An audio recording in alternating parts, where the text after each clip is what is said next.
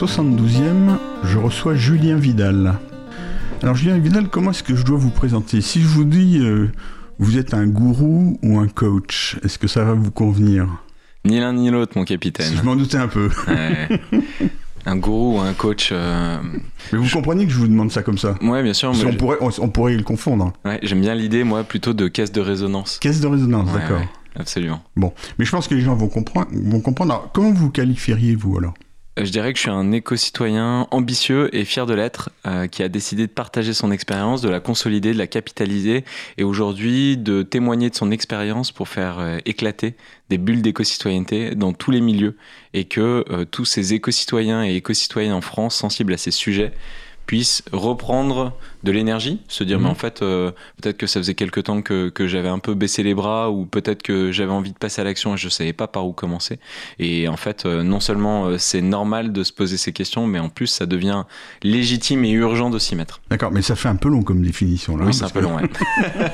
Ouais. Alors est-ce que vous en auriez une autre en un, en un ou deux mots? Eh ben non, à l'ère des réseaux sociaux et des tweets hein. en quelques signes, moi je préfère la nuance et la complexité, j'avoue. Et du coup je suis très content d'être à la radio pour pouvoir justement aller dans le détail. D'accord. Parce qu'en en fait, on peut quand même dire que vous êtes un auteur de bouquins. Absolument. Et vous tenez un site oui. Hein, euh, c'est un peu votre action principale. Oui, bien sûr. Hein c'est presque euh, assimilé à, une, un travail journalistique, mmh. même si euh, j'ai pas de carte de presse mmh. et finalement je ne fais que de témoigner de mon expérience, ce qui m'a amené à euh, passer les quatre dernières années de ma vie à absolument lire, vivre, manger, dormir, respirer éco-citoyenneté en France. C'est pas suffisant pour cerner la globalité des enjeux et à la fois ça commence à me donner suffisamment de crédibilité pour en parler. D'accord. Ben, je comprends d'autant mieux que moi, je suis un peu aussi dans ce cas-là. C'est-à-dire que je fais, je me, je suis pas un journaliste, je suis pas une carte de presse, mais je fais aussi un petit peu la même chose que vous, à une autre échelle, d'une autre manière. Alors, donc, vous avez publié il y a quelques années un, premier bouquin qui s'appelait Ça commence par moi. Tout à fait. Aux éditions Seuil, en 2017, 2018, 2018. 2018 Ouais, c'est ça. Et euh, depuis, vous tenez un blog qui s'appelle ça commence par moi.org.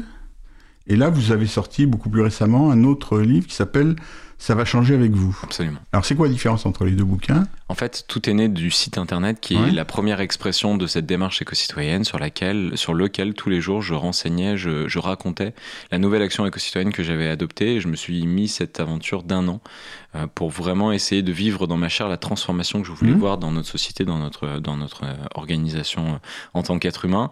Et, et j'ai raconté dans le premier livre, ça commence par moi, les coulisses parce que souvent les freins euh, à une éco-citoyenneté ambitieuse, ce sont des freins sociaux. Mmh. Nous, nous sommes des êtres humains sociaux, des animaux sociaux par excellence, et donc du coup le regard de l'autre et euh, tout ce qui fait l'organisation de notre quotidien peut vite devenir un obstacle. Mmh. Et dans le premier, comme un récit, euh, je proposais 300 pages pour raconter justement comment j'ai réussi à détricoter parfois cette toile un peu confuse dans laquelle on, on a l'impression de se lancer et de prévenir un peu de tous les obstacles que j'avais rencontrés sur ma route pour que les gens puissent éventuellement euh, prendre des raccourcis.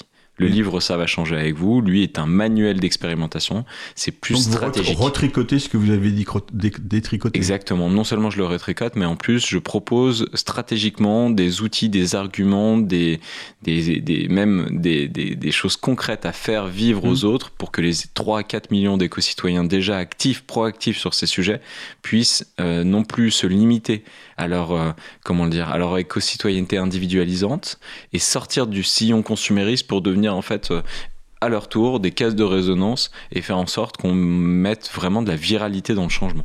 D'accord. Et d'ailleurs, à, la fin du bouquin, il y a tout un tas de, de fiches, détachables. Exactement. 50 pages. Tout, euh, Pour que les gens puissent mm. se saisir euh, eux-mêmes de ces sujets et faire éclater ces fameuses bulles d'éco-citoyenneté dans leur foyer, bien sûr, dans leur quartier, dans leur mairie même, mais aussi euh, dans leur entreprise, dans leur école, dans leur association. Le, le but, c'est encore une fois très stratégiquement de se dire on a des casquettes qui nous permettent de rentrer dans toutes les sphères de la société. Profitons de ces casquettes pour réussir en fait à toucher au cœur 2, 3, 5, 10, 20, 30, 50 personnes pour vraiment, vraiment, vraiment créer le point de bascule, le point de bascule pardon, du changement éco-citoyen. Et, donc, en fait, vous essayez de faire l'inventaire de tous les domaines dans lesquels on peut faire des, des, petites euh, touches. Euh. Alors, j'aime pas trop le, le, côté petite touche. Il y a effectivement des petites touches, mais l'idée, c'est vraiment de dire bon, bah voilà, mmh. en fait, notre quotidien va être amené à être en lien avec soit un acte de consommation, soit un acte de déplacement, de loisirs, de, de euh, aussi des, tout un tas de pratiques professionnelles. Ben, quels sont les leviers que vous avez à disposition dans toutes ces facettes de votre vie que vous ayez envie de vous y mettre, que vous ayez envie euh, de faire des économies d'argent, que vous ayez envie euh, de vivre mieux, que vous ayez envie d'avoir un impact collectif. Et l'idée, c'est de proposer autant de portes d'entrée qu'il y a de cas de figure euh, parmi toutes ces personnes qui ont envie de s'en mmh. saisir pour, encore une fois, éliminer au maximum les freins au passage à l'action. Et alors, ce que vous dites, en fait, ça veut dire prenez-en une, deux, trois, cinq, dix, autant que vous voulez, mais vous savez qu'on ne peut pas faire tout. Absolument. C'est un peu ça? Absolument. Et à la fois, et je trouve qu'il est important de changer le maître pour mesurer notre euh, ambition du changement. Euh, pourquoi je dis tout à l'heure, Abel, que je, ne suis pas très euh, à l'aise avec le, mot petit, c'est qu'on nous a vraiment limité aux petits gestes. Et donc, du coup, les petits gestes, c'est l'histoire de, hein, de, on fermer le robinet pendant qu'on se lave les dents. Et en fait, du coup, hmm. ça rétrécit notre imaginaire et ça rétrécit notre capacité à, en fait, à agir avec ambition. Hmm. Et donc, oui, le robinet, super. Et à la fois, encore une, on, peut consommer agir, on peut boycotter, on peut désobéir, on peut en fait même aussi créer les mondes de demain qui existent déjà, participer à des projets euh, de villages euh, solidaires, euh, réinventer des monnaies locales complémentaires, euh, se déplacer en n'utilisant aucune énergie carbonée, etc. etc. Mm. Et ça, c'est très très loin d'être des petits gestes. D'accord. Mais alors, est-ce que vous êtes sûr que chacun des, sujets que vous abordez, il y a une solution unique? Non, non seulement il n'y a pas de solution unique. C'est un peu l'impression que ça donne quand ah, même. C'est hein. vrai alors moi du coup l'idée c'était vraiment de partager euh, là où j'en étais de mon expérience et, mmh. et, de dire que non seulement tout ce qu'il y a dans le livre euh, est assez limité par un format du livre qui est donc de 250 pages. C'est un gros bouquin. C'est un gros hein. bouquin, c'est vrai. Et de dire que déjà il y a beaucoup plus de choses qui sont non seulement sur le site internet mais aussi sur les réseaux sociaux et qu'en plus, et c'est aussi noté dans le, dans le livre, l'état euh, de la science sur ces sujets est en mouvance tellement perpétuelle, tellement rapide qu'il est impossible d'être certain de ce qui est affirmé dans le livre. Peut-être que mhm. dans 2-3 ans, on me dira, ben non, en fait, là, regarde, les dernières avancées ont, montré que ça, c'était soit inefficace, soit même contre-productif, et qu'en plus, enfin, rien ne dit que tout ça est euh, géolocalisé avec une efficacité qui fait que les gens pourront s'en saisir, qu'ils vivent à côté de la mer ou euh, à la montagne, qu'ils vivent dans une petite ville ou dans une grande ville. L'idée, c'était vraiment de dire, à mon échelle, à mon âge, qu'est-ce que je peux faire Dans mon milieu, qu'est-ce que hmm. je peux faire D'accord. Alors, euh, je, vais vous dire, euh, je vais dire aux auditeurs, j'ai pas lu entièrement le bouquin, il est d'ailleurs très gros, euh, y compris parce que je m'y suis pris un, peu trop tard. Justement, je voudrais qu'on prenne cet exemple. parce que donc je voulais avoir un service de presse de votre éditeur et finalement il m'a envoyé un, un, code pour pouvoir le lire sur l'écran. Et donc je l'ai lu sur l'écran. Alors Qu'en est-il entre les bouquins et la lecture sur écran? Est-ce que vous avez une opinion là-dessus? J'ai plus les chiffres exacts en tête, mais je sais qu'une liseuse pour être euh, écologiquement rentable, on parle de dizaines et de dizaines de livres qui mhm. doivent être lus pour commencer à avoir un impact écologique positif. Hmm. Sur le lit, là, dans ce que vous dites, euh, Belle, sur l'écran, il y a la consommation énergétique de l'ordinateur et de l'écran, mais il y a aussi le fait de savoir si vous l'avez lu en ligne ou si vous l'avez téléchargé sur votre ordinateur, parce que là, ça induit potentiellement la consommation de serveurs en plus. Hmm. Effectivement, le digital, c'est un cloud virtuel qui nous laisse à penser que l'énergie n'est pas utiliser et que tout est responsable, alors qu'en mm. fait ce n'est pas du tout le cas. Donc j'aurais tendance à dire qu'en plus, si dans notre société nous en sommes au point où il faille questionner l'impact écologique du livre, alors là nous avons tout perdu et mm. plutôt, plutôt euh, mourir dans un Las Vegas géant pour les dix prochaines années. Parce le, que le livre c'est un outil, en fait, non seulement c'est un outil de transformation personnelle, mais ça va aussi être un outil pour justement aller proposer à des personnes autour de nous de passer à l'action. Et ce livre-là, il va passer de main en main 2, 3, 4, 5, ce que ne pourra pas faire un, livre euh, PDF au format mmh. numérique. Mmh. Alors, parce que justement, je sais pas, est-ce que vous êtes allé récemment, il y a un salon au Grand Palais qui s'appelait, je crois, Change Now? Tout à fait. Vous y êtes allé? J'y suis allé, oui. Et alors moi je vais vous dire mon impression, j'aimerais bien la, la, comparer avec... la vôtre. Oui, j'y suis allé aussi, oui. Et alors j'ai été étonné parce que je donc je, me suis inscrit comme journaliste, comme je fais souvent dans, ces cas-là. Et alors je suis allé, il n'y avait pas de dossier de presse. Et puis je suis rentré à l'intérieur, il y avait aucun papier. Visiblement, c'était, on, ne pouvait pas ramasser de la documentation. Par contre, un petit peu partout, il y avait des écrans, des trucs comme ça. Alors en plus, c'est en anglais. Ça, c'est là par contre, ça m'a un peu troublé. Euh, qu'est-ce que vous en pensez de ça? Ils avaient effectivement l'ambition de produire le moins de déchets possible. Mm. Je conçois que euh, souvent dans ce genre d'événement, on se retrouve avec une oui, c'est vrai, quantité de paperasse mm. qu'on lira parfois à peine. Mm. Et, je, et je salue l'envie d'arriver à désépaissir euh, ce surplus dont on s'est habitué. effectivement, je pense que là-dessus, il va falloir être sur un chemin de crête qui est assez délicat, euh, de pas tomber dans un excès ou non. Voilà, parce que d'un autre côté, moi, dans, quand je vais dans ces cas-là, bah, je, je, ramasse de la paperasserie. C'est vrai que j'en ramasse plus que ce que je vais dire.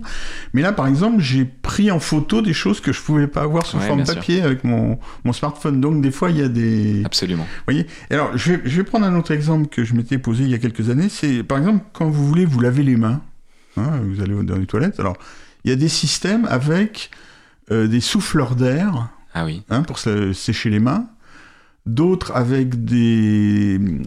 des euh, Moi, Abel, j'utilise un modèle assez révolutionnaire, ça s'appelle mon pantalon. Et donc, du coup, je me sèche les mains sur mon toujours, Même, même s'il y a autre chose Oui, oui, toujours. Et vous pensez que c'est un conseil que vous donneriez? Non, en fait, honnêtement, je m'en fous complètement. Et je pense que si oui, alors attendez. Si Moi, je me place du point de vue de, la personne qui installe. Elle peut difficilement dire aux gens euh, si vous sur, sur un pantalon, sur votre pantalon. Oui, bah écoutez. Et alors justement... Comment on faisait avant? Eh ben, avant, il y avait des, des, des serviettes euh, en tissu qu'on lavait. Ouais, bah voilà.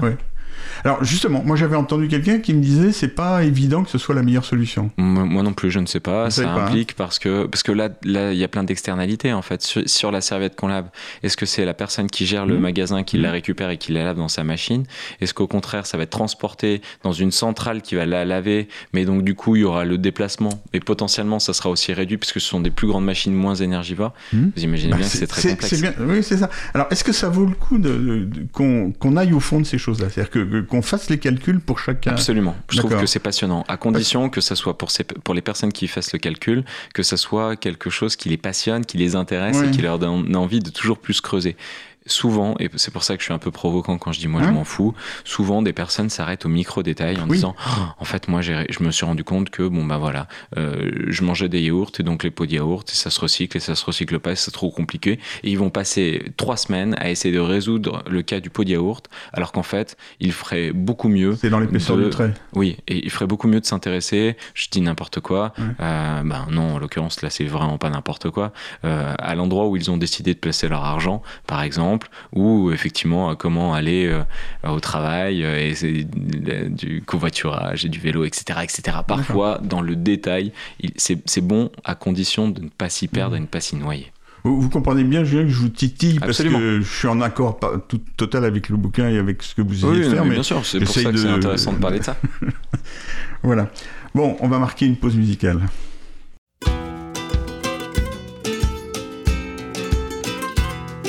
Cause commune, cause-commune.fm. Je suis un sans-papier, expulsez-moi. Je suis un ouvrier, expulsez-moi. Je suis comme le vent, expulsez-moi. J'ai la rage aux dents, expulsez-moi. Je parle tout haut, expulsez-moi. Je siffle faux, expulsez-moi. Il paraît que chez toi, expulsez-moi. Ouverts sont les bras, expulsez-moi. Moins on est mieux, je me porte ne frappe pas à ma porte. Moins on est mieux, je me porte. Ne frappe pas à ma porte.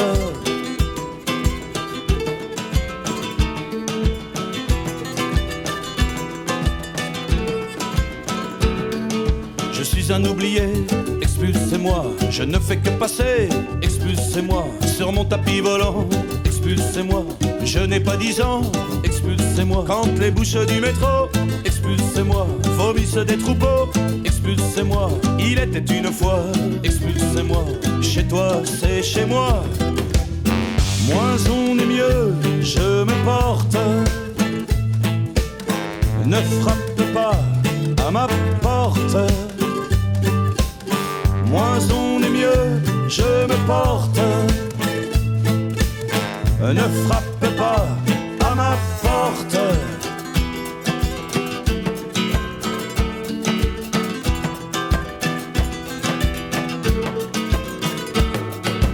puisque c'est comme ça, je t'invite chez toi.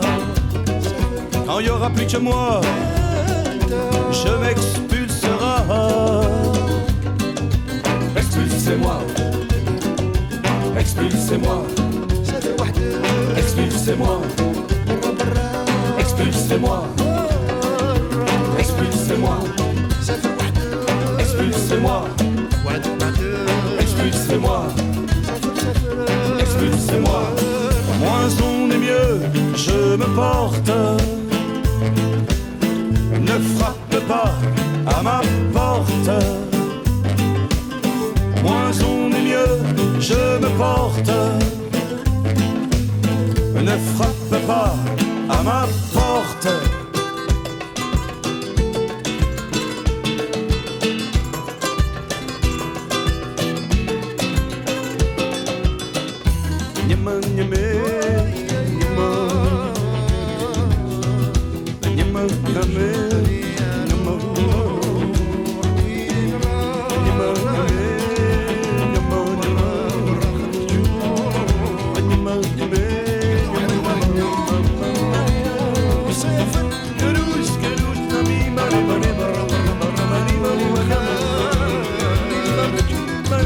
Oh.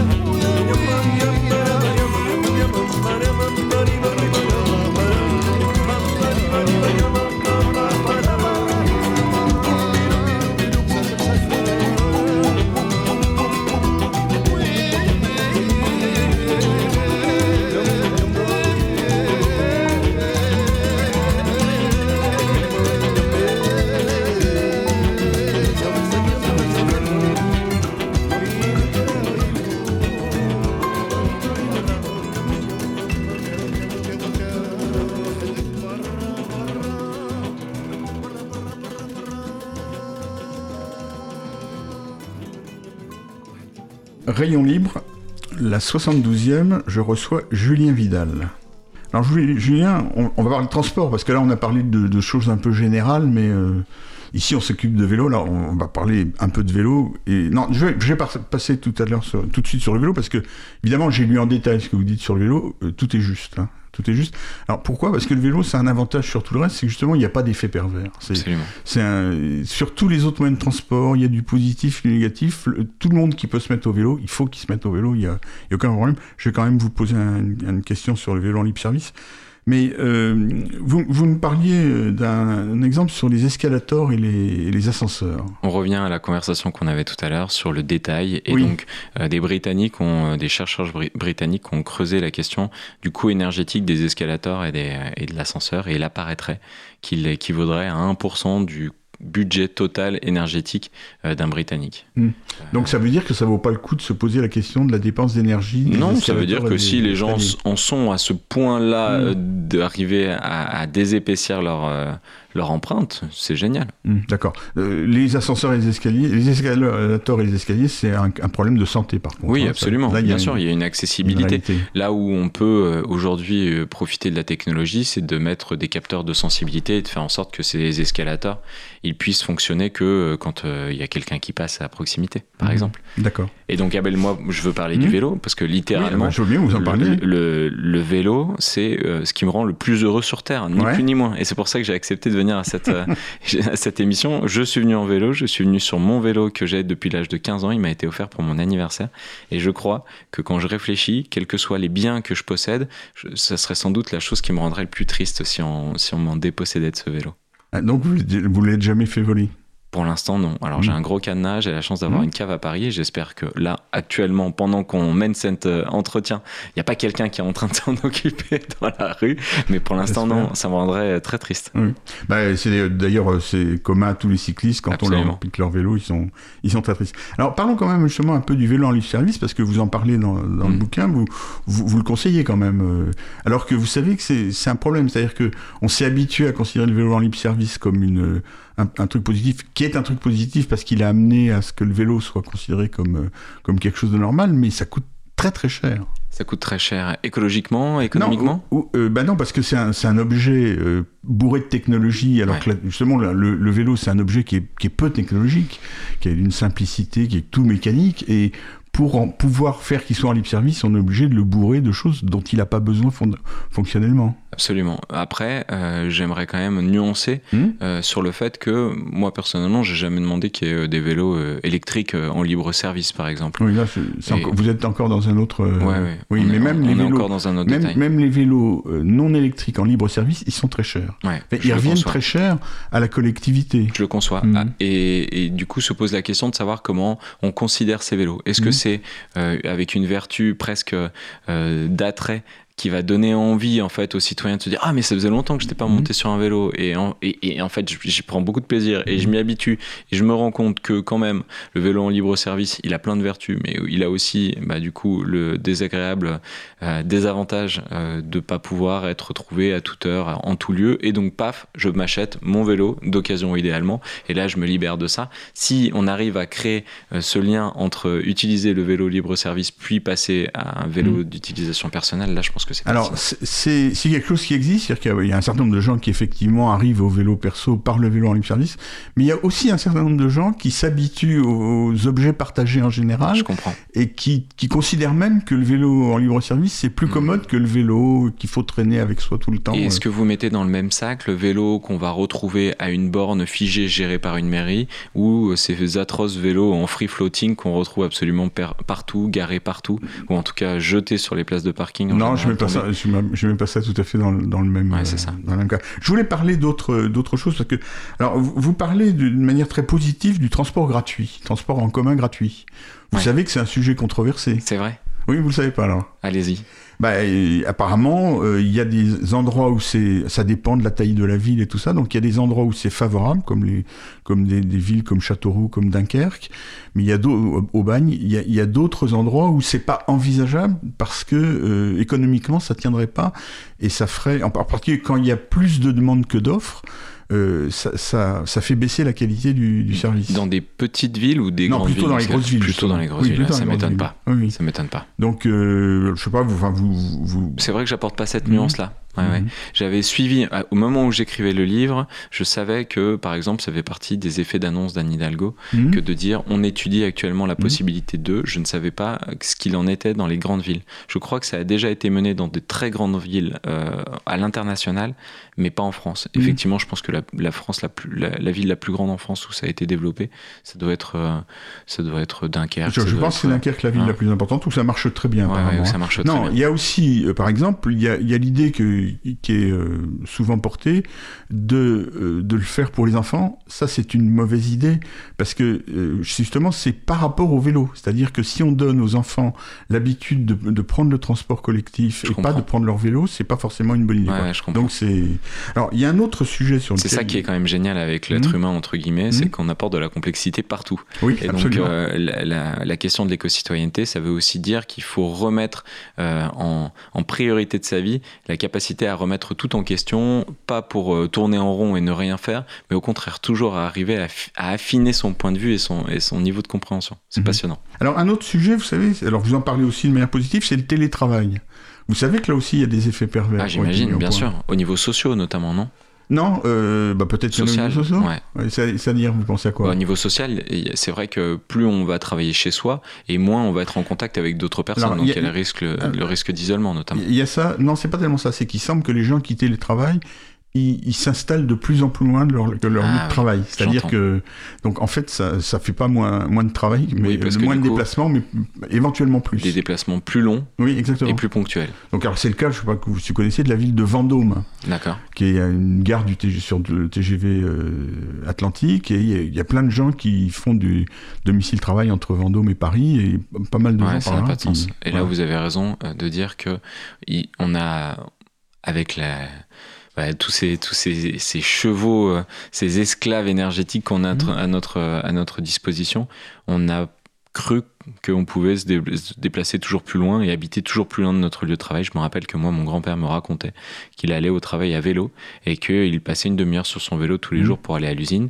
et que c'était vraiment le maximum qu'il pouvait faire. Et après, il m'a raconté comment il s'est éloigné de l'usine au fur et à mesure qu'il a pu s'acheter une Vespa, puis une mmh. Dodoche, puis euh, et voilà, comme quoi en fait, je crois que c'est ça, hein, c'est entre 30 et 45 minutes, mais euh, mais plus on peut se déplacer vite et plus on va s'éloigner. Il y a, il y a des, des, des, des, recherches théoriques sur le sujet que, qui montrent qu'on on, utilise presque toujours le Donc ce que vous dites là, se déplacer. ce qui moi me mmh. passionne, c'est que non seulement il y a une question technique mmh. et donc effectivement sobriété versus euh, innovation technologique euh, à tout prix, mais au-delà de ça, il y a une, un vrai questionnement du pourquoi on fait les choses. Mmh. C'est pas tant les objets qu'on va avoir à notre disposition, mais c'est vraiment la volonté derrière. Et, et ça, ça me semble essentiel de le porter sur la question de l'écologie intérieure, sur la question aussi de, bah, de l'organisation de la société et, du, et, de, et de quelle boussole on remet pour définir le succès d'une société. Alors on va terminer maintenant, je une question plus, plus générale. Euh, en fait, là, vous parlez de ce que, ce que chacun peut faire. Absolument. Mais la collectivité, elle doit faire aussi quelque chose. Tout le monde doit faire. C'est Aurélien Barraud qui dit qu'il faudrait euh, et il faut absolument avoir une action qui soit fractale à tous les niveaux. Et donc, du coup, je n'oppose absolument pas l'action individuelle à l'action des collectivités, à l'action euh, euh, des, entreprises. disons que c'est une sorte de, de, tabouret à trois pieds qui doit se déplacer avec les trois pieds en même temps, à la fois. je suis maintenant complètement persuadé que l'étincelle du changement est dans les mains euh, des citoyens.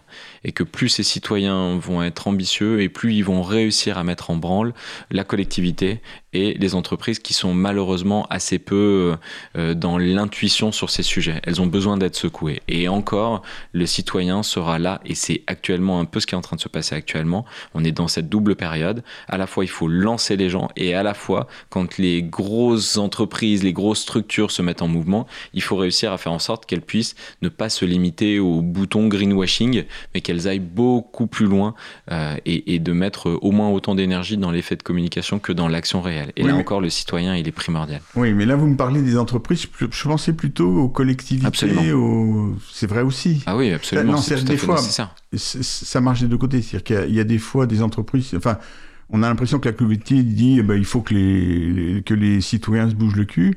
Et de temps en temps, il y a aussi des, citoyens qui disent ah ben non, je fais pas ça, c'est pas à moi de le faire, c'est à la collectivité.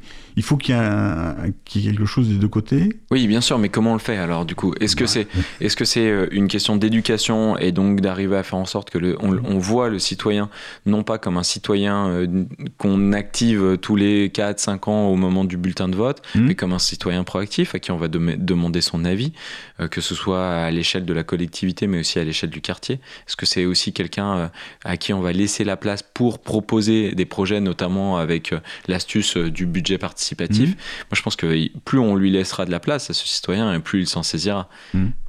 Mais il faut aussi qu'il prenne ses responsabilités, c'est-à-dire qu'il participe quand il y a un budget participatif, éventuellement qu'il se présente aux élections. Vous savez qu'actuellement, il, il y a, des gens qui hésitent parce qu'ils sont c'est pas une position euh, très facile d'être euh, d'être élu dans une collectivité Absolument. Et puis ça fait 50 ans qu'en plus euh, le, le rôle public a été dévoyé et, et du coup est aujourd'hui affublé d'une image de plus en plus négative. Mhm. Bon, on va pas rester sur bah non, cette dommage. conclusion négative. Je, on, va, on, va, terminer en disant bon, moi je dis vraiment ce bouquin est très intéressant. Je pense que on, va quand même dire c'est chez First Edition. Euh, c'est un gros livre jaune. Jaune, oui, jaune avec un, du vert derrière. Donc ça s'appelle Ça va changer avec vous. L'auteur, c'est vous, Julien Vidal. Et donc, on va redonner le nom de votre site, c'est ça commence par moi.org. Absolument. Merci. Merci Abel.